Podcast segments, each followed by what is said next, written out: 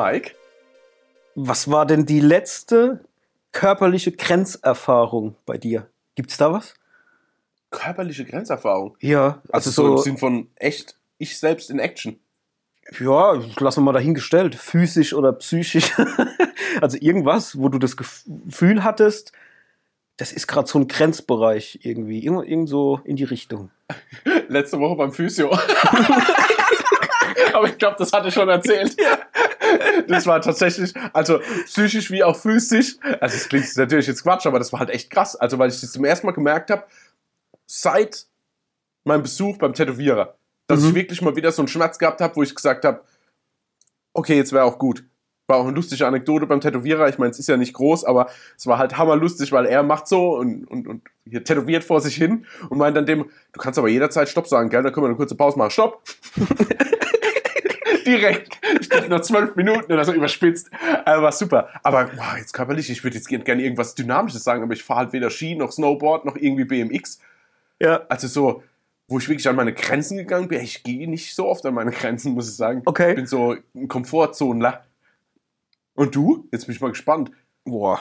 Aha. Selbst Fragen stellen und jetzt so. Oh, das sind verschiedene Sachen. Äh, äh, Das muss ich echt mal überlegen. Ich glaube, die früheste Erinnerung, wo irgendwas bei mir richtig krass war, war, ich hatte als Kind mal eine OP unter Vollnarkose und weiß noch, wie ich aus der Narkose wieder aufgewacht bin und das Gefühl danach, wo ich noch komplett unter Drogen stand, ja. das war sehr krass. Das habe ich auch noch wirklich greifbar und ich war da nicht alt. Sieben oder acht war ich da. Ja, sowas habe ich auch. Bloß es war nicht das Gefühl, sondern ich bin, mein Vater saß da neben mir und hat gemeint so, ja, wir bleiben jetzt noch kurz sitzen und irgendwann sage ich so, ja, jetzt können wir nicht los irgendwie, ich bin doch fertig jetzt, was denn du? Ja, aber erst wenn du bereit bist. Ich bin bereit und stehe auf, stehe ungefähr eine Hundertstel Sekunde und bin rückwärts einfach in, in quasi in sämtliche Hefte reingefallen, die dort auf so einem Ständer standen, so in die Brigitte und die hört zu, alles, tschu, ciao, dann war ich da gelegen und dann, ach so, deshalb.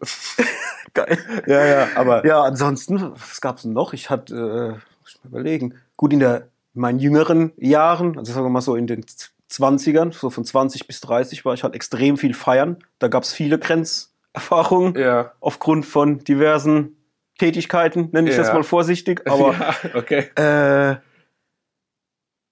oh, ich glaube, ich hatte mal, doch, ich weiß was. Ich hatte vor ein paar Jahren, ich weiß gar nicht mehr, wann das war, vor drei, vier Jahren oder so, hatte ich mal, bin ich an Gürtelrose erkrankt Oh, okay. aber im, äh, im Gesicht. Und wenn man das im Gesicht hat, ist es wohl die stärkste Form von Gürtelrose, weil das auch einen tödlichen Ausgang haben kann, weil das halt so stark auf die Nervenbahnen geht, ähm, dass man direkt äh, halt in, ins Krankenhaus muss und wird Mhm. halt direkt auch mit starken Betäubungsmitteln äh, da äh, ja, stillgelegt, damit dein ähm, Gehirn keine Phantomschmerzen entwickelt, weil die Schmerzen Ja, sind so verstehe. krass, dass es ganz oft passiert, dass wenn man nicht genügend äh, Schmerzmittel bekommt, dass du nachher, nachdem die Krankheit abgeheilt ist, halt immer mal wieder diesen Schmerz spürst, obwohl er nicht vorhanden ist. ja. Und da kam ich halt ins Krankenhaus und da gab's halt Morphium und oder Morphine. Ja. Und das war auch krass. Also das war wirklich so so so ein Grenzbereich, wo ich so, so zwischen ich wusste nicht mehr, was Realität ist und, und was nicht. Und, Und und da habe ich, das, fällt Das jetzt war aber- krass. Fällt mir jetzt aber auch noch schnell was ein. Und das war tatsächlich, glaube ich, das Schlimmste, was mir in meinem Leben mir passiert ist. Ist jetzt aber auch ein bisschen eklig. Also jeder, der, hier Triggerwarnung, jeder, der ein bisschen so mit, naja, Insekten und sowas, Oh ein bisschen gerade unter und auf der Haut Probleme hat, äh, kann kann jetzt die, nächsten, die nächste Minute kurz weghören. Also ich hatte mal Kretzmilben, ja, weil das bei uns im Freundeskreis rumging. Also ein Kumpel von mir hat sich, ja, Greets, du weißt, wer gemeint ist, lieber Zuhörer, ähm, hat sich irgendwie bei einer Schnalle, äh, an, also quasi diese Kretzmilben geholt und quasi hat die halt, weil wir jeden Tag halt in der Wohnung rumgehangen haben so und die Decke und dann habe ich die Decke mal benutzt und so. Ja, und schön verteilt. sie- Genau. Oh. Und da waren wirklich drei, vier Kumpels echt zur gleichen Zeit infiziert, sage ich jetzt mal. Und das ist die Hölle. Also so ein Juckreiz und du weißt, die sind unter deiner Haut und graben dort Tunnel, wo sie Eier legen können. Weißt du, allein diese Information, Ja. Die darf mir eigentlich keiner geben. Oh. Und die bekommst du ja nur weg. Du musst irgendwie sämtliche Kleider in Tüten stecken, musst die zumachen, musst die drei Tage stehen lassen, weil die dann absterben. Dann musst du das alles waschen, musst alles daheim durchsaugen, machen, tun, weil die überall drin stecken können. Und dann musst du quasi deinen ganzen Körper eincremen und musst da, glaube ich, ich glaube, acht oder neun Stunden so dann da liegen und darfst dich nicht bewegen. Und wenn irgendwo Creme weg ist, ist es quasi wieder ein Angriffspunkt, da musst du wieder nachsalben. Oh Gott. Und das war die Uah. Hölle. Vor allen Dingen, weil du sagst Phantomschmerz. Das dauert dann quasi noch zwei oder drei Wochen, wenn die weg sind, bis quasi dann alles abgestorben ist in deinem Körper an Resten von den Viechern. Mhm. Und da danach quasi wieder klarzukommen. Also mein, mein damaliger Hautarzt hat gemeint, ich gebe dir noch eine Creme mit, die benutzt er aber nicht. Nur, dass dein Kopf weiß, sie ist da. Ja. Das war, also ich meine, das ist jetzt keine Grenzerfahrung, wie ich bin mit dem Snowboard aus dem Hubschrauber gesprungen, Aber das ordentlich war alter die. Hölle. Ja, und damit herzlich willkommen bei Für eine Handvoll Popcorn. Hallo. Dem Ekelcast. Dem Ekelcast. Auf dem Podcatcher eurer Wahl. Oh Gott, okay, ja, das war so die Einführung. Äh, worum mag es wohl in der heutigen Folge gehen? Äh, es geht um die dicksten Eier in Hollywood, Rollen außerhalb der Komfortzone, quasi, wo Schauspieler einfach mal in Rollen eingestiegen sind, die nicht der Norm entsprechen. Da gibt's mega interessantes Zeug zu erzählen, aber erst später. Wir fangen Mhm. natürlich an mit äh, einer kleinen Retrospektive der letzten Woche. Was gab's? Irgendwas Spannendes erlebt?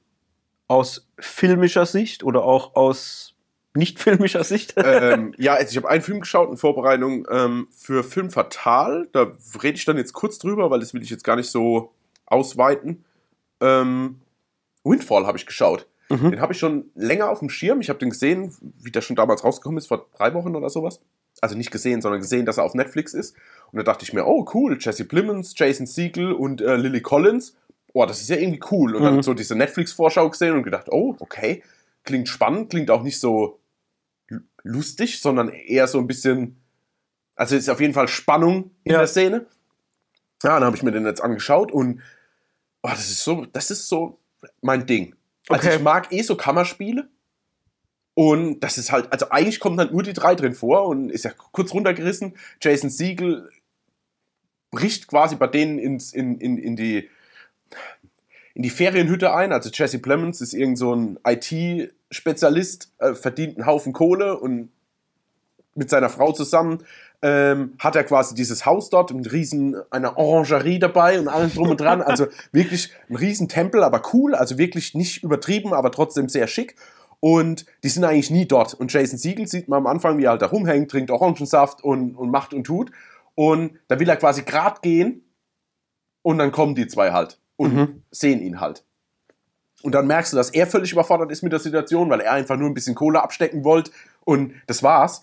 Und daraus entsteht halt mehr oder weniger eine Geiselnahme mit, ähm, mit, mit äh, hier, wie heißt er, Lösegeldforderung. Also, was ist Lösegeldforderung? Er sagt ihm halt, er soll ihm halt jetzt Geld geben. Und es ist halt allein schon lustig, die eine Szene, weil er sagt so, ja, okay, ich muss ja jetzt, für, also sagt der Jason Siegel, ich muss ja jetzt dann für immer untertauchen und hm, naja, also so 150.000 würden reichen. Und dann sitzen quasi die anderen zwei gegenüber und sagen, 150.000 reichen niemals. Und dann geht es halt so hin und her, bis sie halt bei 500.000 sind und so. Und dann passiert eine Situation und dann ist er eigentlich schon wieder raus, dann geht es aber trotzdem wieder nicht. Und sauspannend und Schluss, kompromisslos, eigentlich der einzige Ausweg, wenn du den ganzen Film verfolgst, denkst du, ja, eigentlich kann Okay. er nur so ausgehen. ja. Und wow, fand ich das gut. Weil sehr dezent, Jesse Plemons diesmal mehr so der, der, wie soll ich denn sagen, der arrogante, vorlaute IT-Dude und Jason Siegel wirklich mehr so der zurückhaltende, in sich gekehrt und eigentlich auch, der hat ja eine sympathische Art und die hat er auch in dem Film und er ist auch Sympathieträger, aber ist halt nicht der Gute. Mhm. Und ähm, genau, Lily Collins auch ziemlich stark. Ah, ich bin sehr gespannt. Ich habe den ja auch auf dem Schirm, hier halt auch für Film Fatal, wenn wir Ja. drüber sprechen werden. Äh, und ich habe den Trailer geguckt und fand es auch optisch alles spannend irgendwie. Und bin mal gespannt auf Lily Collins, weil die habe ich null auf dem Schirm. Ich habe auch noch nichts geguckt mit ihr. Die Tochter übrigens von Phil Collins. Ja, ne? ja, genau. Das wusste ich ganz lange überhaupt nicht. Habe ich irgendwie auf Instagram mal zufällig mitgekriegt. Ja. Ähm, und habt aber auch schon von anderer Seite hier schon gesagt gekriegt, ey, guck unbedingt diesen Film. Der Mhm. wäre wohl richtig gut. Ja, der hat auch was. Also der, der ja, ich fand ihn wirklich gut, aber da passiert halt nichts groß, sind halt Gespräche und ein, zwei weirde Situationen, wo du denkst, what the fuck, ist Ja. jetzt nicht passiert, sowas. Ja. Also cool, wirklich. Geht ja auch, glaube ich, nur 82 oder 86 Minuten. Mhm. Also das ist wirklich ein sympathisches, kurzes, spannendes Kammerspiel. Ja, Ja. ja. Ja, bei mir gar nicht so viel. Filmisch, glaube ich, nix. Ne, bei mir auch nicht. Ich habe. Also äh, na gut, nach wie vor hänge ich immer noch in Euphoria drin und äh, Da kommen ja jetzt bei Sky immer so die einzelnen Folgen nach und nach in der deutschen Synchro. Ähm, Da bin ich hinterher und gucke das und muss mich da nur wiederholen. Es ist mega krass. Also jetzt nicht unbedingt wegen der Geschichte, die man damit nach äh, oder mitverfolgt, sondern einfach die Inszenierung. Also ey, wie viel Arbeit und, und Liebe für Details in dieser Serie steckt. Also das hätte ich gerne in manchen Hollywood-Filmen. Das ist abartig. Also wirklich teils ganz abstruse Sachen, teils hat man das Gefühl, es geht so in Theater, dann geht's wieder in das ganz normale, klassische Serien-Writing rein. Ähm, richtig krass. Also hätte ich nicht gedacht. Weil am Anfang habe ich ja gehört, oh, man soll es unbedingt gucken, das wäre so krass. Und dann denke ich immer, ja, wenn ihr sagt, das ist krass, dann werde ich es ja wahrscheinlich wieder total kacke finden. Ja, ja. Klassiker. Klassiker, Ähm, Aber nein, es ist richtig, richtig gut. Und ähm, ja, guckt es mal. Also, ja. Ich habe das die ganze Zeit auf dem Schirm. gönnt euch Äh, mal die Serie. Ja. Und Nee, das, ja. das zweite wäre noch äh, I Know This Much Is True mit Mark Ruffalo. Mhm. Auch eine kleine Miniserie, hat glaube ich nur sechs Folgen. Gibt's auf Sky zu gucken und die hatte ich schon länger auf dem Schirm und habe jetzt mal angefangen reinzugucken, zumindest mal die erste Folge. Oh, es ist gut. Also, äh, er spielt eine Doppelrolle. Mhm. Ey, das ist unfassbar. Du siehst ihn doppelt auf, auf der Mattscheibe und du denkst, das sind zwei verschiedene Menschen. Also, sein, also er, er ist ja, er hat ja einen Zwillingsbruder letztendlich, darum geht's ja. Und der, der eine halt so ein bisschen schlanker und halt aktiv im Leben, der andere halt ähm, mit einer Behinderung, äh, beziehungsweise einer, einer, einer geistigen oder psychischen Störung. Und der ist ein bisschen fülliger, so ein bisschen speckiger. Und halt, ey, was der Typ abreißen kann mit seiner Mimik und wie du denkst, du, du guckst gerade zwei verschiedenen Personen zu. Ja. Ey, unfassbar, das ist so krass. Dann hat es halt auch so, so ein bisschen crisp im Bild. Das spielt in den 80ern und wirkt halt wirklich so vom, vom Look her, ja, wie so ein alter, geiler Film. Mhm. Es ist krass. Und leider nur noch verfügbar bis 30.06. Dann wird die irgendwie von der Plattform genommen. Wo ist es? Auf Bei Sky. Sky. Ja, Ah. deswegen so als kleiner Tipp äh, an dich oder auch an alle, die Ja. zuhören, wenn ihr äh, da mal reingucken wollt, macht es jetzt noch. Ähm, die wird wahrscheinlich dann von der Plattform genommen. Aber es ist mehr so Drama, oder? Also eigentlich, oder? Ja, also es hat schon dramatische äh, Elemente, also das definitiv. Ähm, aber jetzt nicht so mh, permanent auf die Tränendrüse und, und, und, und traurig, traurig, sondern ja, so, wie kann man das Gibt es auch vergleichen? lebensbejahende Momente in der Folge oder ist es mehr so. Ja, das würde ich jetzt nicht zwingend sagen, aber es Okay. passieren Dinge, die sehr abstrus und auch lustig sind. Ich meine, Juliette Lewis ist dabei äh, Ah, okay. und die kommt in der ersten Folge auch schon vor. Und allein die Situation mit ihr, wo ich mir dachte, Alter, also die hat einen riesen Schatten, anscheinend. und die Szene, wie die sich aufbaut und auflöst mit ihr und Mark Ruffalo, ich dachte mir nur so, Alter, was ist gerade passiert? Was habe ich gerade gesehen? So, also so zwischen äh, Faszination und total irgendwie, äh, keine Ahnung, was ist, was ist, das- was ist jetzt kaputt? Ja. So auf die Art. Ne? Ähm, ja, also würde ich auf jeden Fall mal empfehlen, da reinzugucken. Richtig, richtig stark. Äh, Catherine Hahn ist auch noch dabei, hier von, Ah, ja, ja. Äh, ne, weißt du Bescheid? Ja. Und ja, das ist, es sieht richtig gut aus. Also wenn man mir jetzt nicht gesagt hätte, dass das eine Serie wäre, hätte ich gedacht, ich gucke jetzt einen Film. Das hat auch sogar meine äh, bessere Hälfte meinte, während wir das gucken. Hä, ist das jetzt ein Film? Weil sie dachte, gefühlt, es geht schon so lang. Die erste Folge ging, glaube ich, eine Stunde oder so, roundabout eine Stunde. Ja. Ähm, ja, das ist schon geil, wenn du so eine erste Folge guckst und es vermittelt dir direkt so die Qualität von einem richtigen Hollywood-Film. ja, das ist schon gut. Stark. Ich habe jetzt bloß gerade mal kurz recherchieren müssen, weil äh, wegen Juliette Lewis äh, gab es auch krasse Serie. Habe ich zwar nie ganz fertig geguckt, weil für mich war das Geheimnis zu schnell gelüftet. Aber hast du mal Wayward Pines geguckt? Äh, ja, habe ich beide Staffeln durchgeguckt. Beide. Ah, Beide. okay. Weil da war jetzt auch kurz Juliette Lewis Ja, halt. Ja. Richtig fett. Also die Ja, zweite, fandst die zweite nicht mehr so. Ah, Ich meine, der ersten schon ein bisschen raus. Oh, die erste hat mich komplett gekriegt. Ja, aber nur zwei, drei oder drei, vier Folgen. Und dann war irgendwann so dieses. Es ist mehr oder weniger klar, was jetzt abgeht. Und Mhm. das fand ich dann irgendwie. also ich fand die. Prämisse halt krass. Ja, ja. Es war aber ich verrückt. hätt's- Also- ja, natürlich, es war verrückt, aber ich hätte es gern mysteriöser noch gehabt. Also, Mhm. ich hätte gern länger gehabt mit, what the fuck, was geht denn hier ab? Ja, ja.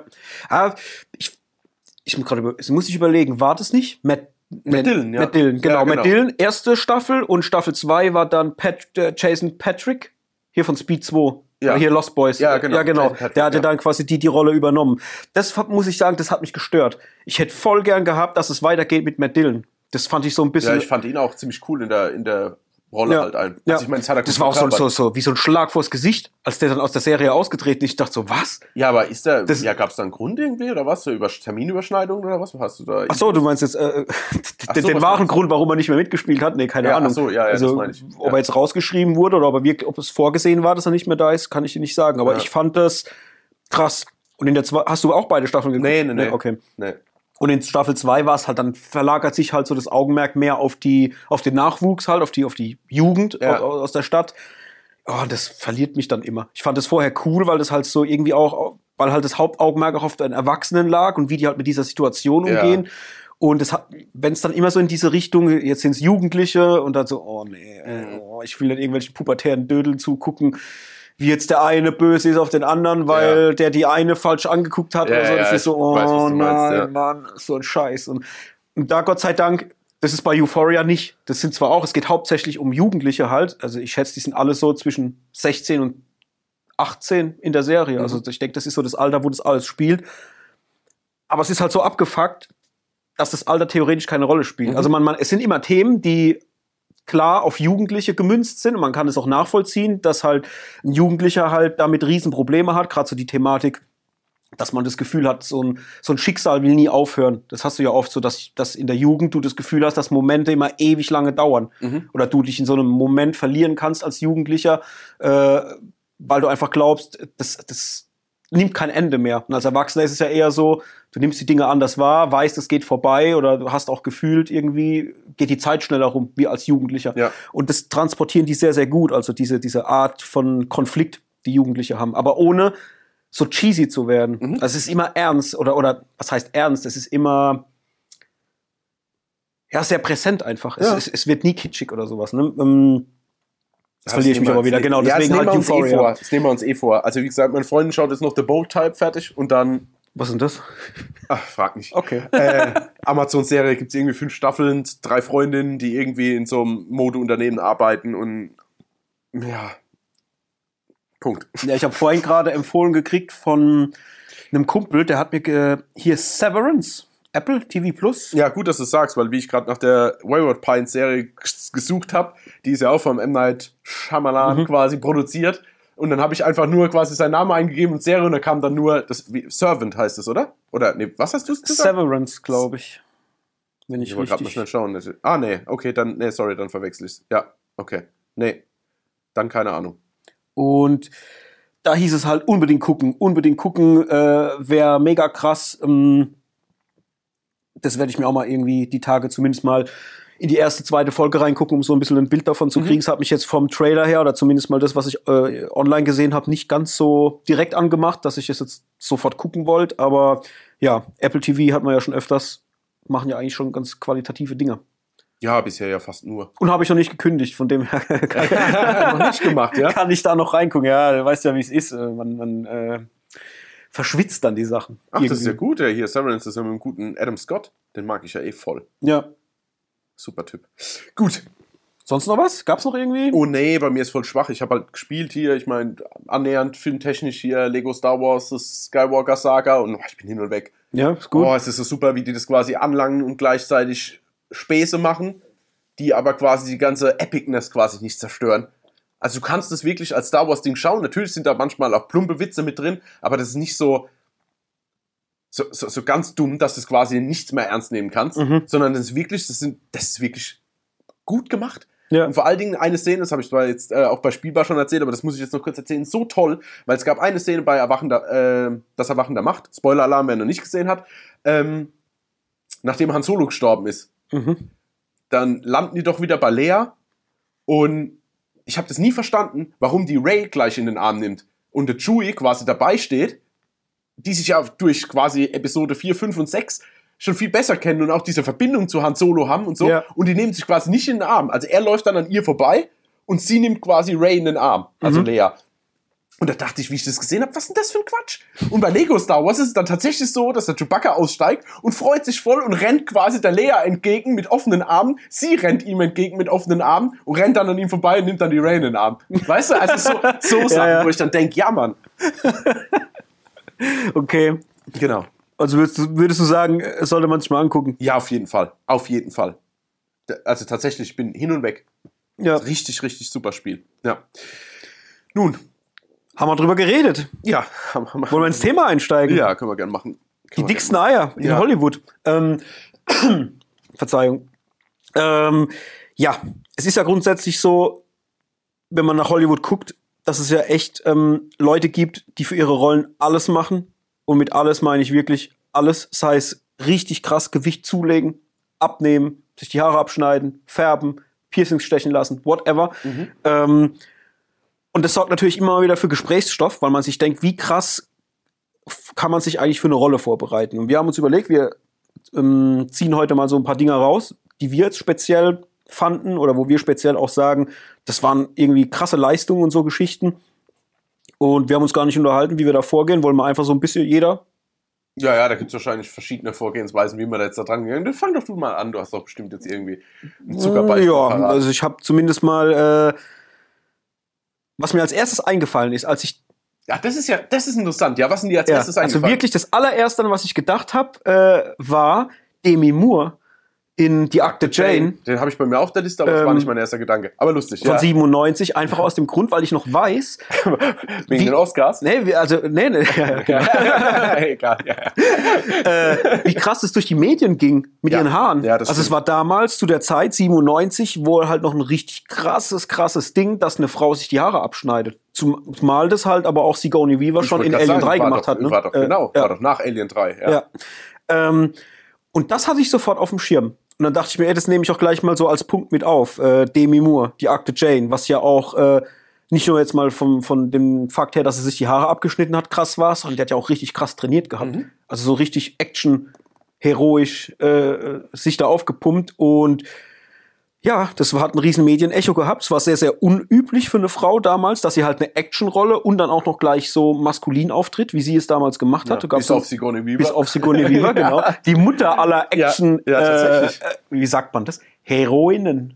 Ja. Heroines. Keine Ahnung, ja. Wie auch immer. Ja, ja. Ihr wisst, was wir meinen. Ja. Ähm, und das hatte ich gleich auf dem Schirm. Das war irgendwie krass. Ich habe den Film auch geguckt damals, das weiß ich. Äh, ich kann mich aber nur noch ganz, ganz ja, schwer erinnern. Ausbildungsmontage irgendwie Ja, ja, so genau, wenn sie da die, die Liegestütze Ja, genau, oder Klimmzüge genau. oder was sie da Ja, macht, ne, wo ja, man ja. dann so auch so die, die, die Muscles irgendwie sieht und Genau. so, so Zeug. Ja, genau, das war krass. Demi Moore. Ähm, und habe natürlich noch ein paar andere Frauen mit auf meiner Liste, die auch krasse Dinger äh, abgezogen haben. Ähm, ich glaube, ich bin da auch ganz gut gewichtet zwischen Damen und Herren. Ja, äh, das glaube ich auch. Aber das war das Erste. Ja, dann hau ich dir direkt mal mein erstes Ja. raus. Ich dachte, al- als allererstes, ich kann es nicht erklären, warum, weil ich habe den Film nicht mal so richtig mehr auf dem Schirm. Ich habe an Monster denken müssen mit Charlize Theron. Mhm. Weil das ja auch so dermaßen, das war, glaube ich, mein Pressevorfall, weil äh, redet man nicht lang rum, 97, da war der Hendrik 9. Ähm, da war es jetzt nicht so, dass ich die Gala durchgeblättert habe und gemeint, habe, what? Der Moore? Haare abgeschnitten? Mama, geht das überhaupt klar? Nee, da war ich halt nicht so drin. Aber 2003 bei Monster, ähm, da war das schon ein bisschen was anderes. Und da weiß ich noch, wie das wirklich durch die Presse ging und ach Gott, und Mut zur Hässlichkeit und, und Charlize Theron, die ja eigentlich immer nur so das Püppchen war oder zumindest halt immer entweder die gestylte Freundin von irgendjemand war, also im, im Film. Und äh, ja, und dann hat die sich wirklich dann Mut zur Hässlichkeit. Ja. Also, so, so, so richtig krass. Und natürlich auch, also einmal vom Aussehen her und dann natürlich auch charakterlich. Ja, ah, das, ist die, das ist schon krass, wenn man sich auch anguckt, was die sonst noch so gemacht hat. Ne? Wenn man sich überlegt, Monster war ja schon eine krasse Nummer, zumal sie da ja auch äh, Körpergewicht zugelegt hat. Mhm. Ja, ja. Ähm, und ich habe gelesen, dass sie für die Rolle in Tully ähm, 20 Kilo draufgepackt hat an Körpergewicht. Mhm. Ey, das ist schon eine harte Nummer. Ja, Also, so. äh, oder auch Mad Max damals war ja auch mit den Haaren ab und so weiter, war ja auch so, Ja, eine, das so eine Grenz, wieder so, so, so eine Grenzerfahrung, ne? Ja, das mit, mit, mit, mit Ja, das- Veränderung. Das fällt mir, ja, Ähm, da denke ich nicht so dran. Also natürlich an den Film und auch wie sie drin vorkommt, aber das war jetzt für mich so, ja, also das war jetzt nicht so, wow, wie sieht denn die jetzt aus? Sondern Mhm. ich dachte, wow, tough. Ja, ja, das war's auch, auf Ja. jeden Fall. Aber es ist halt verrückt, wie, ähm, wie weit sie halt für ihre Rollen geht. Ich meine, Mhm. 20 Kilo zulegen ist ordentlich. Und die auch wieder abtrainieren. Ja. Also das ist, ist schon krass. Ähm, die habe ich tatsächlich auch auf meiner Liste stehen. Also die hatte ich mir nämlich auch aufgeschrieben. Charlie Theron. Äh, Gewicht zugelegt, Haare ab. Das sind die Notes, die man braucht. Das bringt mich zu äh, Christian Bale. Wahrscheinlich das Paradebeispiel, wenn es um Gewichtabnahme und Zunahme geht. Äh, das ist auch derjenige, der mir am, wirklich immer am krassesten einfällt, wenn es um das Thema geht, äh, mit seinem Körper umzugehen. Ja. Kurze Anekdote, oder eine kurze Einwurf, nicht Anekdote. Deswegen habe ich ihn nicht auf der Liste. Ja, ich habe auch erst lang überlegt, weil er halt, weil er halt als die Galionsfigur gilt. genau. Ja. Also das ist für mich nichts mehr Abnormes, Ja. dass er quasi zunimmt und Muskeln sich draufpackt, wieder fett wird Ja, ja. und, und, und. Ja. Aber der Grund, warum ich ihn dann doch aufgeschrieben habe, um drüber zu sprechen, ist, weil er, glaube ich, mit am meisten mit seinem Körper äh, hantiert, was Gewichtabnahme betrifft. Weil er für den Maschinist Ja. ähm, knapp 30 Kilo abgenommen hat. Oh, das ist und ja furchtbar. das ist Also, halt heftig, ja. weil es sind nicht mal 10 Kilo. Und 10 Kilo sind schon schwer. Oder 15. Aber fucking 30 Kilo, alter Schwede. Und er sah ja in dem Film auch aus, als wäre er kurz vorm Tod. Ja, Also äh, wie ein Gerippe. richtig krass. Und äh, dann fiel mir aber auch direkt noch Dingens ein. Ähm, The Fighter mit Mark Wahlberg, Mhm. äh, wo er diesen äh, drogensüchtigen Ex-Boxer spielt. Ja, Ey, das war ja auch eine Verwandlung mit den äh, mit den abgekauten Zähnen, die er hat, weil er ja irgendwie so cracksüchtig Mhm. Ja, ist und so genau. weiter. Hey, das war auch, wenn man sich überlegt, wie er in anderen Filmen auch aussehen kann, fand ich es auch bei The Fighter richtig, richtig verrückt, ähm, wie wandelbar der ist. Ja, ähm, achso, du hast oder American Hustle. Ich wollte es gerade Ja? sagen, oder American Hustle. Ist ja auch so krass mit seinen Haaren und mit der Glatze Ja. und, und äh, oder auch hier Weiß, wo er Dick Dick Cheney spielt. Genau. Ähm, das ist schon krass. Also da muss ich sagen, das ist schon, also Chapeau, was, was der leisten kann an körperlicher Veränderung. Und übrigens, äh, kleiner Fun Fact, The Fighter war meine allererste Blu-ray, die ich jemals gekauft habe. Echt jetzt? ja. Also den habe ich auch auf Blu-ray, aber das war jetzt nicht so mein Must-Have. Der war irgendwann mal im Angebot, habe ich gedacht. Also nicht, weil ich den Film nicht gut finde, aber das, das ist so ein Film, den gucke ich halt nicht dauernd. Ich finde, Ja, so ja. David O. Russell-Filme sind immer so ein bisschen speziell. Da brauche ich, ich muss halt, ich Bock haben dazu. Ich finde den, das ist so für mich, das ist so, äh, so wie The War, äh, wie Warrior. Ja, es ist so für mich gleiche, äh, Qua na, nee, Warrior ist für mich noch mal besser, Ja. aber äh, der ist für mich, ich finde, ach, ich liebe den Film einfach, ich finde den so ja ich muss gut. den auch mal wieder sehen. Ähm, aber ist ja auch schon ein bisschen so hier wie White Trash. Ja, wie definitiv, Sau. ja, klar. Auch die hier, äh, wie heißt sie? Ah, Louis Lane. M.A. Adams. ja, genau. Genau, ah, das ist halt cool, wie, wie sie und, und Mark Wahlberg dann zusammenkommen. In dem Ja, Film und halt auch ne? Familie und, so ja, ja, und und halt so. sich Super, irgendwie so äh, Rückendeckung geben. Ja, ne? ja. Ah, ich finde es richtig, richtig cool. Auch eine der Rollen, wo ich sage, da mag ich den Wahlberg halt richtig gern drin. Ja, weil er da noch so irgendwie gefühlt halt auch noch so richtig drin aufgeht. so. Ja. Und im Gegensatz zu allen anderen Rollen. Ja, ich weiß, das war damals, es muss gewesen sein, 2009, Schrägstrich 2010. Ich weiß nämlich noch, dass ich jahrelang nicht wirklich einen Fernseher hatte, weil ich mal eine riesenlange Pause eingelegt habe, was TV und so betrifft. Ich hatte keinen Fernseher. Das nach Fight Club oder was? Und hatte dann, äh, kam dann damals mit meiner äh, Freundin zusammen. Und die hat halt öfters dann auch mal bei mir übernachtet und so Sachen. Und dann dachte ich halt, oh fuck, wenn man dann abends halt mal gegessen hat und hat den Tag mit, miteinander verbracht und ist dann halt zu Hause und setzt sich dann irgendwie auf die Couch oder legt sich ins Bett und will dann noch irgendwie was gucken, Ja. Was aber nicht funktioniert, Ja. weil kein Fernseher vorhanden ist, beziehungsweise ich hatte so, so einen ganz kleinen Mini-Röhrenfernseher für den Notfall. Den habe ich dann da so hingestellt. Die Notfallration. Ja, wirklich? Ja, da haben wir auf diesem Mini-Röhrenfernseher halt dann was geguckt und es Ja. war halt schlimm. Da dachte ich, ey, das kann, das, nee, also äh, irgendwie, jetzt wird's Zeit, ich muss Ja. wieder einen Fernseher holen. Und dann weiß ich noch, bin ich dann halt in den großen roten Elektrofachmarkt äh, hin, hab geguckt, was es an TVs gibt, hab mir dann meinen ersten äh, größeren Flat TV geholt und in dem Atemzug gleich noch die PlayStation 4. Die hatte ich nämlich auch nicht zu dem Zeitpunkt, weil ich da auch eine ähm, Oh, krass. da hatte ich auch so eine Zockerpause, also ich Ja. habe da einfach nichts Ja, mehr gezockt ja. und keine Filme geguckt. Ich habe, weiß gar nicht, was ich gemacht habe. Andere Sachen, keine Ahnung mehr. Äh, Fernseher, PlayStation 4 und dachte mir, wenn ich jetzt schon eine PlayStation habe, dann brauche ich aber jetzt auch eine Blu-ray. Blu-ray. Und ja, was nehme ich mir mit? Und dann habe ich den Fighter gesehen und dachte mir, oh, der hat mir aber vom Trailer her so gut gefallen, den will ich jetzt gucken. Dann habe ich Mhm. mir den mitgenommen, bin nach Hause, habe die ganze Scheiße aufgebaut, habe den Fighter reingeworfen und war erstmal komplett geflasht von Blu-rays und dem Bild. Ja. Ja. Das war damals noch Full HD. Ja, äh, Ja, klar. Also, da gab ja, Ja. nichts anderes als, also, oder anders. Wir hatten ja nichts Wir hatten nichts anderes. Also, Full HD war quasi so, so highest, ja, was ging zu dem Zeitpunkt. genau. Oh, dann war das fett. Mhm. Das war richtig fett. Damals weiß ich noch. Ich, ich auch. Das hatte ich jetzt zuletzt dann mit dem Umschwung dann auf 4K. Bin ich auch mega spät dran gewesen, was das betrifft. Ähm, ja, äh, das war jetzt ein Exkurs zu, Ja, zu Fighter. Ja. Äh, Wen hast du noch?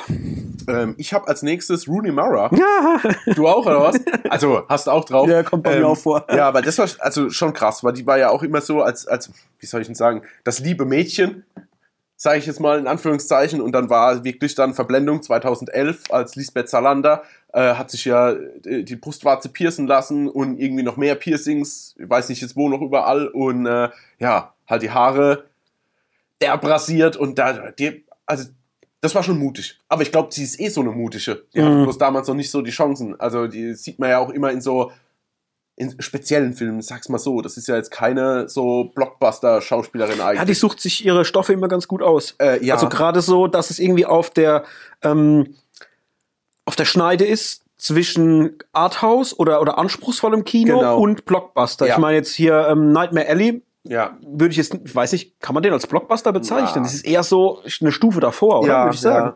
Ähm, fand ich auch krass. Aber fast noch krasser, dass sie sich halt auch die Augenbrauen abrasiert hat. Ach, stimmt, also gut, Piercings sie- ist auch schon verrückt. Ja, ich wollte also sich sagen, piercen zu lassen, ist- äh, crazy as fuck, ja. Ja. Weil die hat ja nicht nur mal hier so ein Lippenpiercing, sondern ich glaube, die hat ja Augenbraue, Nase, ja, Brustwarze. Äh, Brustwarze. Ja, das ist schon krass. ja. Und dann halt die Augenbrauen. Ey. Ich mein, Ja. äh, das, das ist halt auch so, das ist so wie die Nase. Die Nase ist ja mega äh, Sinnbild für, für Mimik. Ja. Ja. Und wenn und genauso ist es mit den Augenbrauen. Also wenn die Augenbrauen einfach Die weg Nase. Ja, wirklich. Das ist, äh, das ist krass. Was, was würde Lord Voldemort sagen? Ray Fiennes sitzt daheim und heult gerade. Ey, ich habe das mal aus Spaß mal so Photoshop und einfach mal die Nase verändert Ja. oder eine andere Nase Ja, draufgesetzt. ist verrückt. Es ist ein anderer Mensch. Ja, ja. Es ist total verrückt. Ist schon ein und bei den, ja, bei den Augenbrauen finde ich es genauso. Wenn die fehlen, Ja, das sieht Das man ist sofort. mega krass. Ja, ja. Da gab's auch mal, da habe ich mal so eine Seite gefunden. Ich weiß nicht, ob es Instagram war oder wo das war.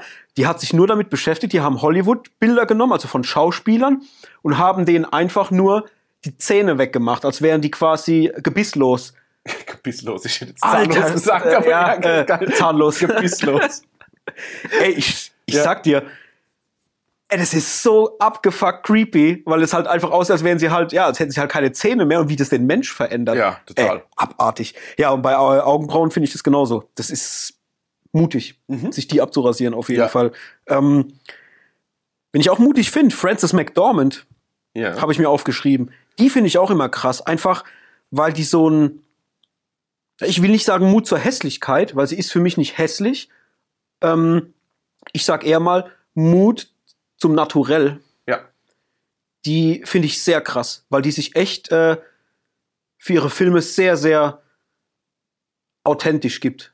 Und weswegen ich die aufgeschrieben habe, Ja, weil fragen. sie für Nomadland, ähm, der jetzt zuletzt rauskam oder vor zwei Jahren rauskam. Ein Jahr, Äh, zwei Jahre, ich glaube ja, zwei Jahre, drei Jahre, ich weiß gar Letztes nicht. Jahr, oder?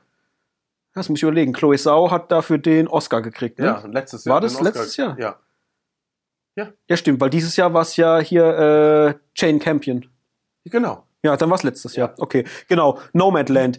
ähm, weil sie für den Film fünf Monate lang in einem Van gelebt hat. Mhm. Und da dachte ich mir, boah, das muss man auch erstmal so ein machen. Nomadenleben, das, Ja, ja. das musst du wollen. Also geh mal hin und leb fünf Monate lang, was ja eigentlich gar nicht so lang ist, aber wenn du halt tagtäglich nur in einem Auto schläfst oder halt dich, äh, sie ist ja oft zwischen den Staaten hin und her gefahren und so weiter, hat es, die hat es halt im Endeffekt gelebt, was sie nachher dann gespielt hat. Das finde ich krass. Das finde ich zum einen mutig, zum einen und auch sehr, sehr krass, die, die Erfahrung zu machen. Ich glaube, das hat ja auch gut getan für den Film. Also ich fand ihn sehr, sehr, ich weiß nicht, hast, du- hast du ihn geguckt? äh, nö, noch nicht.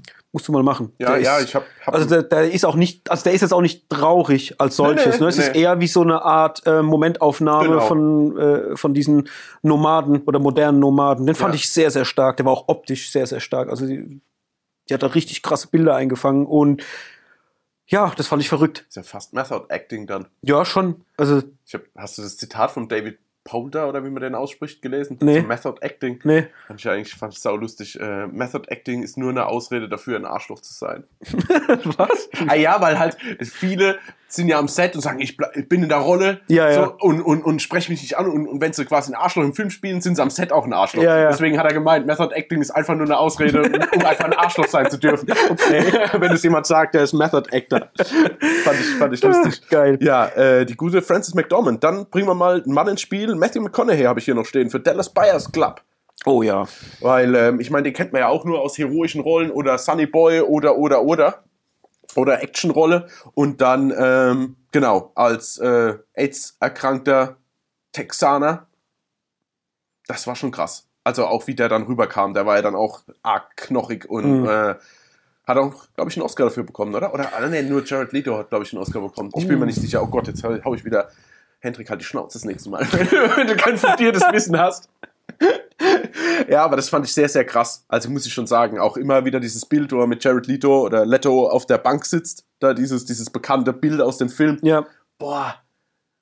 Vor allen Dingen, da siehst du dann direkt Vergleich irgendwo in der Gala ein Bild, wo er mit seinem riesen Hund auf dem Arm am Strand entlang joggt. Doch, er hat den Oscar gekriegt. Hat er doch Oscar, äh, ja. Als ähm, bester Hauptdarsteller. Ja, und okay. äh, hier Jared Leto So als für bester Nebendarsteller. Ah, okay, haben sie beide einfach bekommen, ja.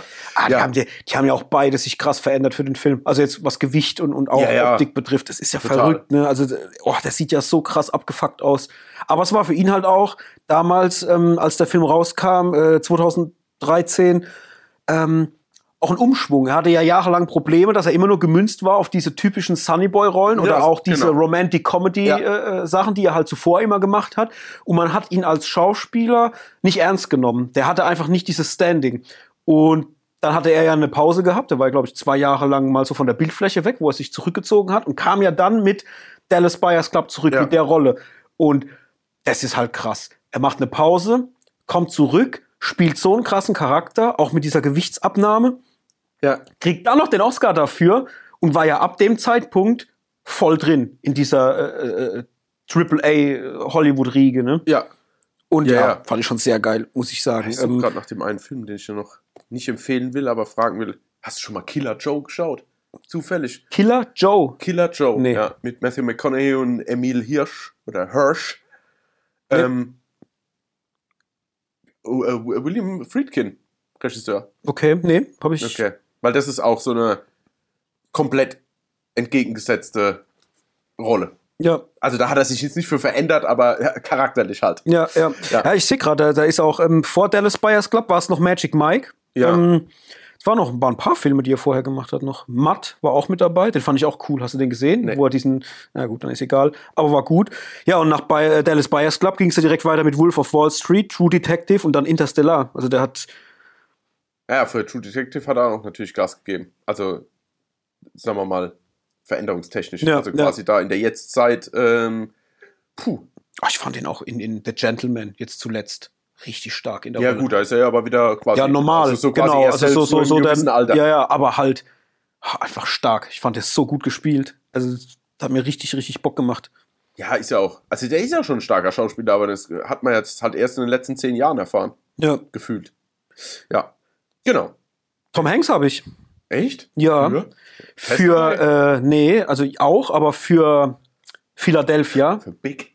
Ja, ey, Big ist so ein toller Ja, Film. ich ey. weiß, Oh deswegen- Gott, ich liebe den Film so. Ja, ich finde Äh, schön. Ja, Philadelphia, stimmt. wo er hier AIDS-krank Ja. wird, äh, da hat er 15 Kilo abgenommen für die Rolle. Und dann äh, Castaway Mhm. hat er ja auch Gewicht hoch und runter. Ja, äh, am hoch und Anfang runter, vom genau. Film natürlich sich normal äh, oder sagen wir mal in Anführungsstrichen normal verhalten, was das, was das Essen betrifft, so dass er ein normales Körpergewicht hat Ja. und sich dann um 22 Kilo runtergehungert ähm, für den Part, wo er dann halt auf der Insel, ne, sitzt er doch fest. War doch das, wo Ja, er genau. Ja, da gestrandet ist. Ja.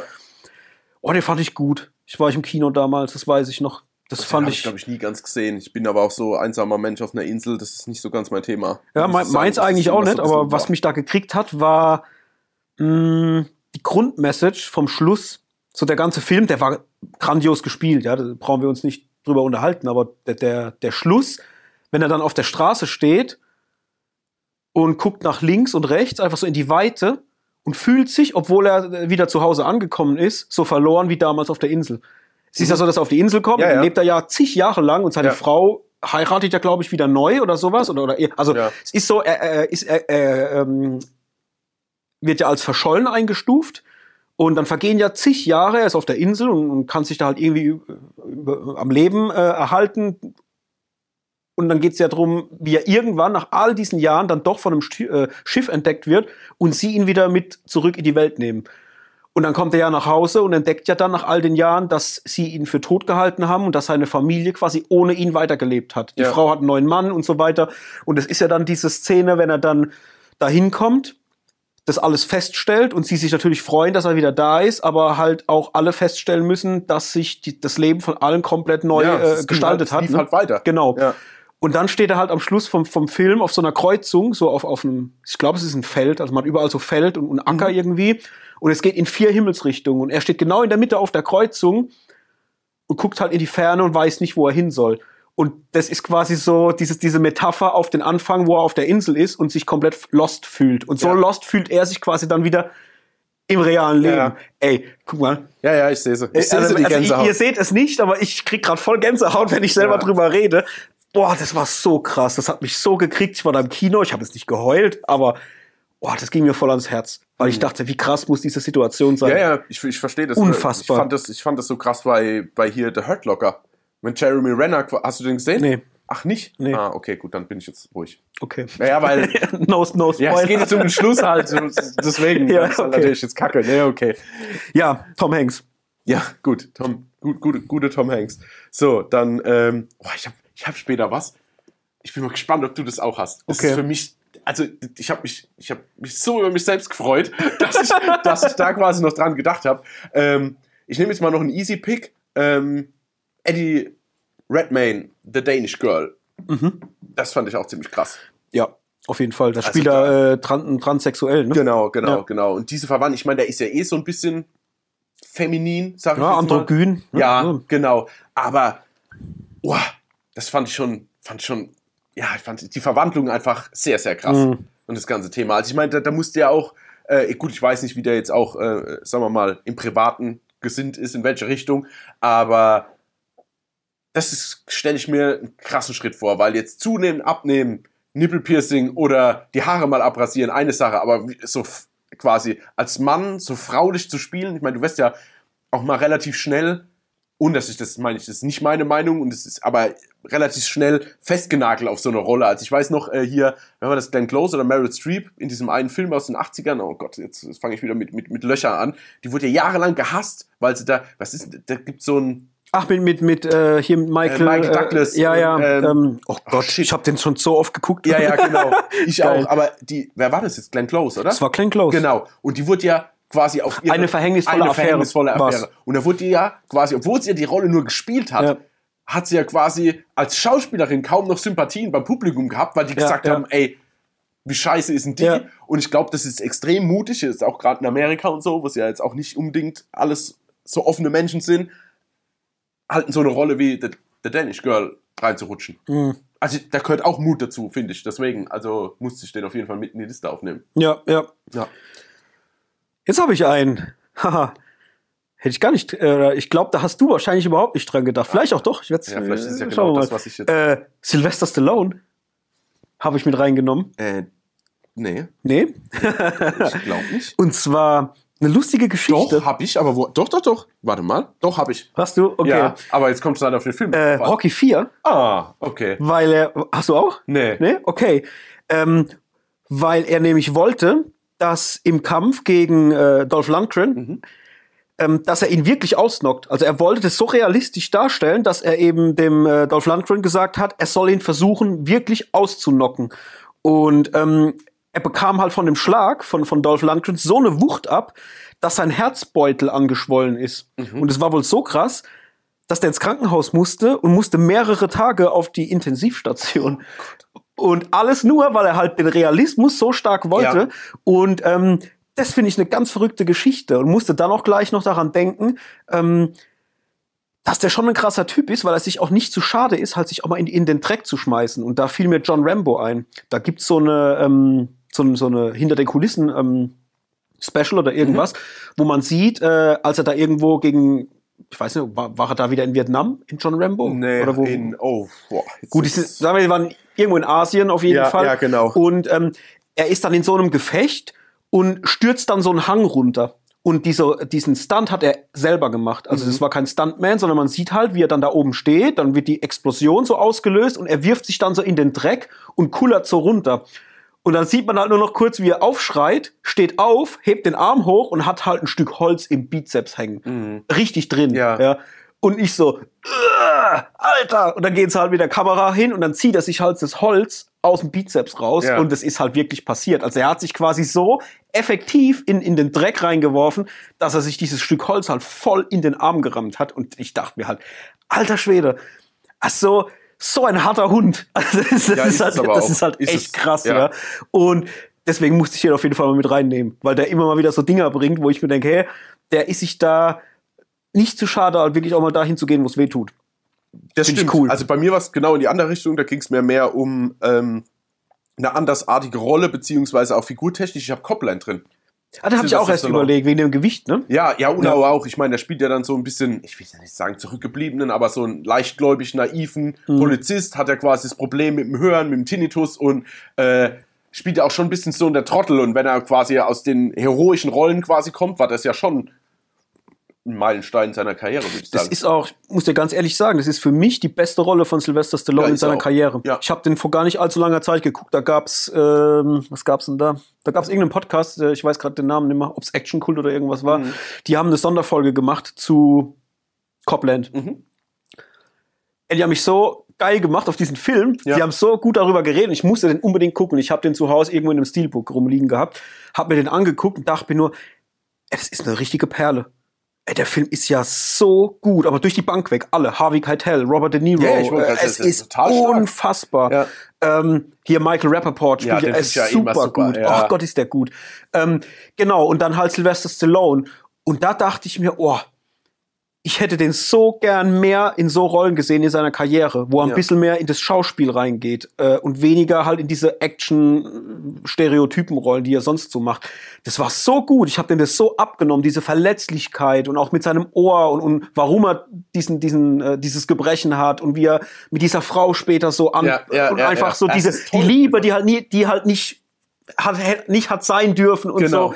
Ey, unfassbar. Und oh Gott, war das gut. Ich habe den wirklich, ich habe den geguckt und dachte mir danach, ey, warum habe ich den Film in meinem Leben so wenig geguckt? Ja, ich habe den also- vielleicht jetzt drei, viermal geguckt, Ja, seit es den gibt und der hätte ich viel öfter gucken müssen. Also ein richtig, ja, richtig ist eine richtige Perle. Also auch für euch da draußen, wenn ihr das nicht kennt, Copland, Sylvester Stallone mal in einer ganz, ganz untypischen Rolle Ja. unbedingt angucken. Also das ist oh, must see. Ganz, ganz stark. Ja. Wen gibt's noch? Achso, jetzt bin ich ja wieder dran. ja, genau. ähm, jetzt käme bei mir gerade Demi Moore mit der Akte Chain. Haben wir schon durch. Komm, ich pick da jetzt mal noch, noch ein paar Specials einfach raus. Oder mal. Das hebe ich mir bis zum Schluss auf. Ähm, ich habe zum Beispiel John Travolta Mhm. für zwei Rollen. Ich habe einmal Hairspray von 2007, weil das ja schon derb krass war. Weiß nicht, hast du das auf dem Schirm, wie er Nee. da aus? Äh, hat er ja quasi so eine Frau gespielt, so eine voluminöse. Das war so ein Ah, doch, ja, ja, ja, ja. Genau. Ja, ich habe das, das Bild. Und dann habe ich äh, noch Pulp Fiction, weil Mhm. so kannte man ihn halt nicht. Da war ja immer so der, äh, der junge, gelackte Tänzer und hin und her und da gab es jetzt nicht viel. Ich habe auch mal geschaut, auch wegen hier Operation Broken Arrow und so und die ganzen Geschichten, wann die waren, aber waren alle nach Pulp Fiction. Mhm. Und von daher war das das erste Mal so, dass er wirklich so einen abgefuckten Gangster gespielt hat, so ohne Gewissen und ja, fand ich cool, auch mit den langen schwarzen Haaren. Das ist Ja. jetzt nicht die Veränderung, aber es ist halt charakterlich, rollentechnisch ist es halt eine krasse Veränderung für ihn gewesen. Ja. Also beides. Ja, das stimmt. Den, das weiß ich auch noch. Den hatte man so überhaupt nicht auf dem Schirm und auch Ja. alles, was danach kam. Also das war äh, Operation Broken Arrow ist ein gutes Stichwort. Das war ja dann auch so so die erste, meine ich zumindest, größere Blockbuster-Action-Rolle, die er so gespielt hat. Ne? Das war doch. Äh, Oder gab es ja. noch was vor vor Ich Broken glaube Arrow? nicht. Face Off und so kam danach, oder? Ich glaube, das kam alles danach. Ja, ja. Ja. Nee, dann, dann glaube ich nicht. weiß ich auch noch. War cool. Ja. Auf jeden Fall. Einen habe ich noch. Marlon Brando habe ich mir habe ich mir rausgeschrieben, äh, einfach aus dem Grund, weil es halt schon sehr lang her ist, zum einen, äh, aber es damals in der Zeit äh, relativ krass war. Er ist für die Rolle in Die Männer, wo er einen äh, ans Bett gefesselten, querschnittsgelähmten Kriegsverletzten spielt, ähm, für mehrere Wochen ins Krankenhaus ins Bett gegangen und hat sich da einfach mal wochenlang in diesem Bett äh, oder hat sich nicht aus dem Bett gewagt Ah, ja, letztendlich. gut, das ist ja. Ähm, ist zwar aus der heutigen Sicht, wenn man jetzt hier Piercings und äh, 30 Kilo Gewicht hoch und runter äh, betrachtet, vielleicht nicht die aller, aller krasseste Leistung, aber wie gesagt, damals ähm, war das nicht üblich, ähm, dass man sich so krass oder verändert oder so in so einen ähm, Grenzbereich reingeht für eine Rolle. Und da war das irgendwie schon cool, dass der halt so ja, in, in, den Weg geht, sich in ein Bett legt, da mehrere Wochen verbringt, einfach um dieses Erfahrungsspektrum halt irgendwie dann äh, sich aufzubauen.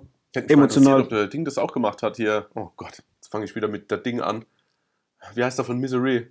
Äh, James Caan. Ja. James Caan, keine Ahnung, wie man den Nachnamen ausspricht. Kahn, glaube ich. Ja, ob Mit was- Doppel-A, ne? Schreibt er sich Doppel-A, doch ja, C-A ja, genau. ein. Ja. Ähm, ja, ob der für Misery da auch ein bisschen im Bett vorher geübt hat. Hast du noch ein paar oder Nö, ich bin äh, dann Okay. relativ am Ende. Dann- Von dem her, hau gerne durch. dann, ja, ich hau jetzt einfach mal einfach nur ganz schnell, ohne dass wir vielleicht groß drüber sprechen müssen. Kannst ja einhaken, wenn was dabei ist, was äh, ist. Und dann habe ich eine Sache, die hebe ich mir bis zum Schluss auf, weil da war ich so stolz, dass ich drauf gekommen bin. Und scheinbar du nicht. jetzt nicht, nee, nicht wegen Competition oder so, weil ich glaube, da, da wirst du auch gleich denken, oh ja, stimmt. Also, ich habe noch Bruce Willis für The Sixth Sense. Mhm. Weil das auch mal so eine Down-to-Earth-Rolle war und halt mal keine Action und wirklich, ja, wann hat er mal wieder in einem Horror- oder Mystery-Film mitgespielt? Also war schon ein Rollenswitch. ja, nie eigentlich. Außer vielleicht Unbreakable, gut, ne, was so ein bisschen und so Mystery halt, ist, ja, aber genau. sonst. Aber sonst schon außergewöhnliche Rolle. Dann habe ich Heath Ledger für The Dark Knight. Mhm. Einmal wegen halt, wie krass kann so ein Sunny Boy auf einmal einen Joker spielen. Und der hat sich ja auch echt schlagen lassen von Christian Bale bei der Verhörszene zum Beispiel. Ja. Also im Doppelpack. Dann Brookback Mountain halt mit drin. War ja auch Heath Ledger. Ja. Dann habe ich Anne Hathaway für Les, oder Les, Les Miserables. War ja auch mit Haare abgeschnitten. Ja, ja, und auch gut Zähne abgenommen, ne? gezogen und genau, also gut, die hat sich nicht wirklich gezogen, aber also Mut zur Hässlichkeit wieder. Dann habe ich Achtung, George Clooney from Dust Till Dawn, vom Kinderarzt aus Emergency Room zu Badass Vampirkiller, Entführer. ja und der, der Arm zutätowiert. Ja, genau. Also ja, also sehr, sehr krass. Dann habe ich Jim Carrey für Number 23 und Tom Cruise für Interview mit einem Vampir. Ja, oh ja, Tom Cruise hätte ich wahrscheinlich sogar weniger für die Rolle als für sein Engagement Ja, im Stuntbereich. das stimmt, ja. Denn das hatte ich auch überlegt, ob ich das aufschreibe, weil ich es krass finde, ähm, wie stark der einfach eintaucht in dieses, äh, in die Kontrolle bei seinen Filmen, dass er selber das machen will und dass er Ja. wirklich das so authentisch auch irgendwie darbringen will, dass er die Stunts selber macht. Also ich habe da, da gibt's ja so eine Montage, wo man sieht, ich glaube, es war Mission Impossible, einer der Teile, wo das Flugzeug nach oben fliegt und er hängt außen an Ja. der Tür fest. Und das hat er ja wirklich gemacht. Der, der war ja mit einem Seil gesichert Ja, und hing an dem Flugzeug Ja. und die sind wirklich Ja, ein hochgeflogen. paar Mal, aber weil die Einstellungen nicht gepasst haben. Ey, also das ist, das also wie abgefuckt ist das bitte? Oder auch bei, äh, wo war, es war doch auch, wo er über das Haus springt, wo er sich den Fuß gebrochen hat, war doch auch. ja, das war bei Fallout jetzt Ja. gerade. Genau, wo Ey. er quasi springt, bricht sich den Fuß Und rennt weiter, und ne? rennt dann weiter nur aus der Kamera raus, damit die Szene, halt passt. Ja, ja, genau. So. Oder ja, aber auch der Halo-Jump aus Fallout hat er ja quasi selbst gemacht. Das, wo, wo er quasi auf die Kamera zuspringt, das ist halt echt. und wenn ich jetzt halt die Trailer sehe zu Tom, äh, Top Gun Maverick, sieht man halt auch, dass er den Jet halt teilweise selbst fliegt. Ja. Und den Hubschrauber ist er auch geflogen bei Fallout.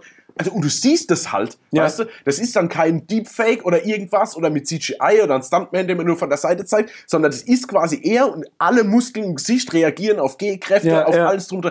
Deswegen, also, was, egal was man privat von ihm hält, als Filmfigur, also was er reißt für einen Film, gibt's außer Ah, Jackie Chan wahrscheinlich nicht viel. Genau mehr. das wollte ich gerade noch sagen. genau das war nämlich noch mein Gedanke. Ja. Äh, Komme ich aber gleich nochmal dazu. Äh, ja, es ist einfach, also was er mir vermittelt damit, ist einfach, dass er brennt für das, was er macht. Ja. Das ist für mich pure Leidenschaft. Und äh, mir fällt da auch Dings noch ein, äh, muss ich noch erwähnen. Äh, Oblivion, dieser Ja. Science-Fiction-Film Ja. mit ihm, den, den liebe ich ja über alles. Ja, ich finde find den so super. fett. Ja. Und der läuft auch viel zu viel unterm Radar, finde ich. Ja, Der den ist- kennt, ja, den der ist so also wenige. allein der Soundtrack hier von M38, äh, meine ich, haben den Soundtrack gemacht. Das, ey, da, da, da fliegt mir das Blech weg. Und der hat die Motorradstunts alle selber gemacht. Der fährt ja da durch diese Wüstenlandschaft und springt ja auch richtig. Mhm. Ja. Und da gibt's ja ein Making-of, sieht man ja wirklich, wo der dann ähm, über die Düne springt und hat halt ultra den Unfall und schlägt irgendwie voll auf den Lenker auf. Und das war der halt alles selber. Ja, aber das und ist- ich denke mir, ey, was für ein ja Typ. Und der ist ja keine 30 mehr. Nee. Der Typ ist ja, wie alt ist denn der? 60? Oder wie ja, ja, alt? knapp also, 60, ich glaube 58 oder sowas oder 59. Ja. ja. Also das ist richtig, ja, aber, aber also allein diese ganze Mission Impossible Ding, da war glaube ich sieben Minuten unter Wasser bei der Ja. einen Szene, wo sie quasi diesen Datenträger unter Wasser rausziehen müssen. Oder das Burj Khalifa hochgeklettert oder oder also das ist der Typ ist einfach krass. Sorry, Ja. der ist also quasi im wahrsten Sinne mein Held. Ja. Also im, im Sinn von was bringt er alles ein, ums so authentisch oder seine Leidenschaft so authentisch wie möglich rüberzubringen. Ja, ja. Gut, bei Jackie Chan, das wäre dann so, an den hätte ich als zweites gedacht, wenn man jetzt sagen würde, welche äh, Actor machen ihre ganzen Stunts Ja. weitestgehend selbst. Den habe ich nur in die Liste nicht mit reingenommen, weil, ja, wie soll ich das ausdrücken? Weil er es halt schon immer macht. Ja, Das genau. ist schon so Ja, ja, deswegen. fast schon normal, weil er ja auch als Stuntman begonnen hat und Ja. nicht als Schauspieler. Deswegen habe ich den jetzt nicht speziell mit reingenommen. Soll das aber nicht schmälern. Natürlich Jackie Chan. Auch eine krasse Nummer. Auch wenn man guckt, was der an Verletzungen schon Ja, äh, das ist hinter ja, sich. Der hat ja heute noch irgendwie so eine, wahrscheinlich. so eine weiche Stelle irgendwie am Kopf, Ja. weil er da irgendwann mal, ich weiß nicht mehr den Film, wo es war, ob es irgendwie Police Story oder irgendwas war, keine Ahnung mehr, wo er auf den Schädel gefallen ist und hat halt seitdem so eine weiche Stelle. Ja. Und, ey, das ist Boah, kein Schädel mehr, Was nur, für- nur Haut. Also was für ein drüber Typ, gezogen. ja, ja, ist schon arg. Aber äh, ich meine, siehst du halt immer auch. Ja. Deswegen sind halt die Filme halt auch so beliebt, weil du siehst. Ich kriege, wir hatten es ja drüber, nee, hat man nicht. Deswegen haben wir es jetzt drüber. Zum Beispiel bei True Lies am Anfang. Wie oft man einfach diesen Stuntman sieht und das reißt mich einfach raus. Mhm. Weil ich denke, der Arnold Schwarzenegger ist doch mein Held. Ich will, dass der auf dem Rücken rutscht. Oder ich will, dass er zwei Dobermänner die Köpfe zusammenhaut. So. Ja. Ja, aber warte mal ab. Vielleicht, wir hatten es, ich weiß nicht mehr, ob wir es im, im Podcast oder privat nur drüber hatten. Wir hatten äh, ich habe mit dir ja geredet über Terminator 2. Ja. Und dass sie ja jetzt bei der letzten äh, Veröffentlichung da für die, ähm, fürs Jubiläum, haben die ja überall, ähm, wo Stuntmänner am, am Werk waren, sein Gesicht reingebaut. Ja. Und es fällt halt nicht auf. Ja, also, ist es, also es fällt nicht auf, dass es rein gecgi'd ist, sondern es ist perfekt gemacht, wirklich. Ich habe diese 4K-Version letztens Ja. geguckt und dachte mir, ey, wie schön ist es, dass man jetzt immer den Arnie sieht und nicht mehr den Stuntman. Und vielleicht kommt ja James Cameron auf die Idee, dann doch mal irgendwann von äh, True Lies. Er ja, glaube ich, gell? Ja? Äh, die Abyss und True Lies sind beide in, in der Pipeline für eine 4K- bzw. Blu-ray-Auswertung. Die wollen sich bloß Zeit lassen, um quasi alles so perfekt wie möglich zu transportieren und neu abzutasten. Habe Ja, ich gerade irgendwo gelesen. Oh, geil. Oh, also Gott, der, die geben sich da, das dauert so lange, Ja. weil sie sich besonders Mühe geben. Shut up, take my money. Ja, shut up and check my money. ja, ja äh, will ich, will ich sofort. Und da auch. sollen die bitte, bitte auch hingehen und sollen die Szenen einfach entsprechend Ja, gut, das nachbearbeiten. bestimmt ja, weil das macht Aber Sinn. Ja. Das, das Problem ist halt, ich habe es halt schon mal gesehen, dass ein Stuntman war. ja, aber glaub Weißt du? mir, wenn du den einmal dann wieder guckst, richtig, und Ja. vielleicht auch noch ein zweites Mal, das vergisst du. So, Ja. das, das fliegt dann aus dem Ja, Kopf. okay, okay. Also ich kann das jetzt nur von mir sprechen, jetzt mit Terminator. Ich konnte das absolut äh, wertschätzen und für mich ist das jetzt, das ist jetzt die Version. Für mich hat's der Arnie gemacht. Ja, ja, ja, das So, ist ja, das, so, weiß ich, das rede ich mir ja auch immer ein. Von daher, ähm, ja gut, ich, ich werde ich werd es äh, austesten. So, jetzt kommen wir zu meinem verrückten Pick und dann sind wir auch ganz gut in der Zeit. Ähm, Achtung, Patrick Swayze, John Leguizamo und Wesley Snipes. Ach Gott, Tu Wong Fu. Tu Wong Fu. Thanks for everything von 1995. Ja, absolut. Absolut krass. Voll nicht auf dem Schirm. ja, krass. Siehst du mal, was der Hendrik und ich bin selbst drauf gekommen. Ohne Scheißlisten oder irgendwas. Sondern ich dachte, wer hat mal so richtig krass gegen die Rolle gespielt? Und dann dachte ich, ja klar, die drei. Ey, mega gut. Ja. Vor allem, weil Patrick Swayze ja auch so ein bisschen was Androgynes Ja. hat oder hatte, als er noch jünger Ja, war. ja, Ging ja. dann später natürlich ein bisschen weg. Aber auch ein Wesley Snipes. Ja. Ey, mega fett.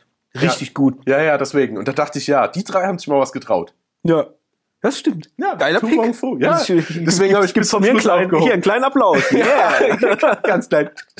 Ja. ja, super. Tu Wong Fu. Habe ich auch schon lange nicht mehr geguckt. Nee, ich ich weiß gar nicht mehr. Es ist bestimmt schon über zehn Jahre her, wo ich den geguckt habe. Aber der war, der war krass. Fällt mir gerade noch ein, vielleicht im, in, weil du Tu Wong Fu sagst, äh, The Birdcage. Ja, mit, Mit, äh, ähm, äh, Robin Williams. Ja, ja. den fand ich auch sehr gut. Ja, der hat mir auch richtig Spaß gemacht. Der war mega lustig, war eine richtig gute Komödie damals gewesen. Fand ich auch cool. Und wer vielleicht auch, jetzt spontan, äh, Ja. Mrs. Doubtfire. War ja Auch stimmt, ja. Es war zwar jetzt nicht einer meiner Lieblingsfilme, aber war jetzt so in, in, in, andere Rollen schlüpfen oder in eine Frauenrolle Ja. schlüpfen, war auch krass. Oder Stimmt. Tutsi, Dustin Hoffman. Ja, ja, Fällt mir ja, auch noch ja. gleich Ach, ein. Guck mal, jetzt, jetzt Ja. sprudelt's. Das ist Ja. alles mir irgendwie nicht auf dem Schirm gehabt. Ja. Verrückt. Wir sind halt gegenseitig unsere Musen. Es geht erst im direkten Dialog geht's erst los. Alrighty dann. Ja, Ich glaube, dann sind wir fertig für heute, oder? ja würde ich auch sagen. Ja, wunderbar. Dann, ihr wisst Bescheid, da draußen. Klickt auf äh, Abonnieren, wenn ihr unseren Podcast noch nicht abonniert habt und macht das gleiche auch auf den sozialen Medien. Ihr findet uns bei Instagram und bei Twitter. Folgt uns und erzählt mal von euren Lieblingsschauspielern, die mega krasse Dinge abgerissen haben. Würde uns mal interessieren. Was, vielleicht habt ihr ja noch den einen oder anderen Namen parat, den wir nicht mit auf dem Schirm hatten. Oder vielleicht auch so ein Geheimtipp. Irgendwas Ja. äh, Special-mäßiges, was man irgendwie überhaupt nicht auf dem Zettel hat, äh, was man aber unbedingt mal wissen sollte. Schreibt es unter die Kommentare und ansonsten würde ich sagen, hören wir uns bei der nächsten Folge. Ganz genau. Alrighty then. Bis dahin. Macht's gut. Tschüss. Ciao.